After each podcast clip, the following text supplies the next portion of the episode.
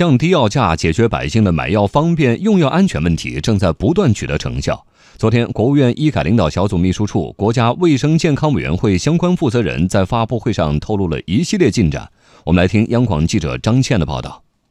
二零一八年，国务院决定对进口抗癌药实行零关税，开展抗癌药医保准入专项谈判，新增十七种抗癌药进入医保目录，价格平均降幅为百分之五十六点七。开展抗癌药省级专项采购，共有一千七百一十四个药品降价，平均降幅百分之十。国家卫生健康委员会体制改革司副司长薛海宁说，试点地区中标药品价格平均降幅达到百分之五十二，仿制药替代原研药进程加速。二十五个中选品种中有二。十二个是仿制药，仿制药的市场份额迅速提升，一致性评价工作也持续推进。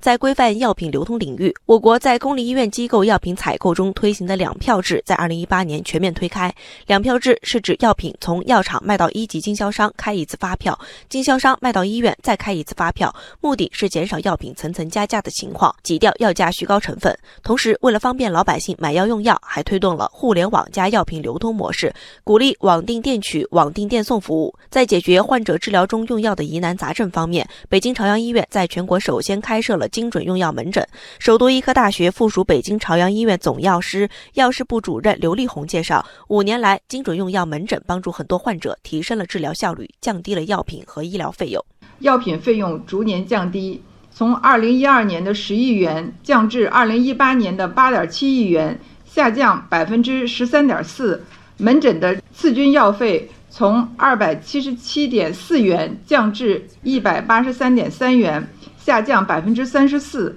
住院利均药费从五千六百六十六元降至四千零四十一点四元，下降百分之二十八点七。辅助用药的占比由百分之二十降至百分之五。为了解决老百姓的用药安全问题，国家卫生健康委体制改革司副司长薛海宁说：“我国药品追溯体系建设正在提速，加快药品信息化追溯体系的建设。”啊，率先的实现疫苗、特殊药品和国家集中采购药品的一物一码、物码同追，啊，这个也是保证我们药品质量的一个有效的手段。此外呢，我们还要做好这个短缺药品的供应保障、药品流通体制的改革，啊，促进合理用药、规范医用耗材使用、加强药品质量安全监管等等一系列的工作。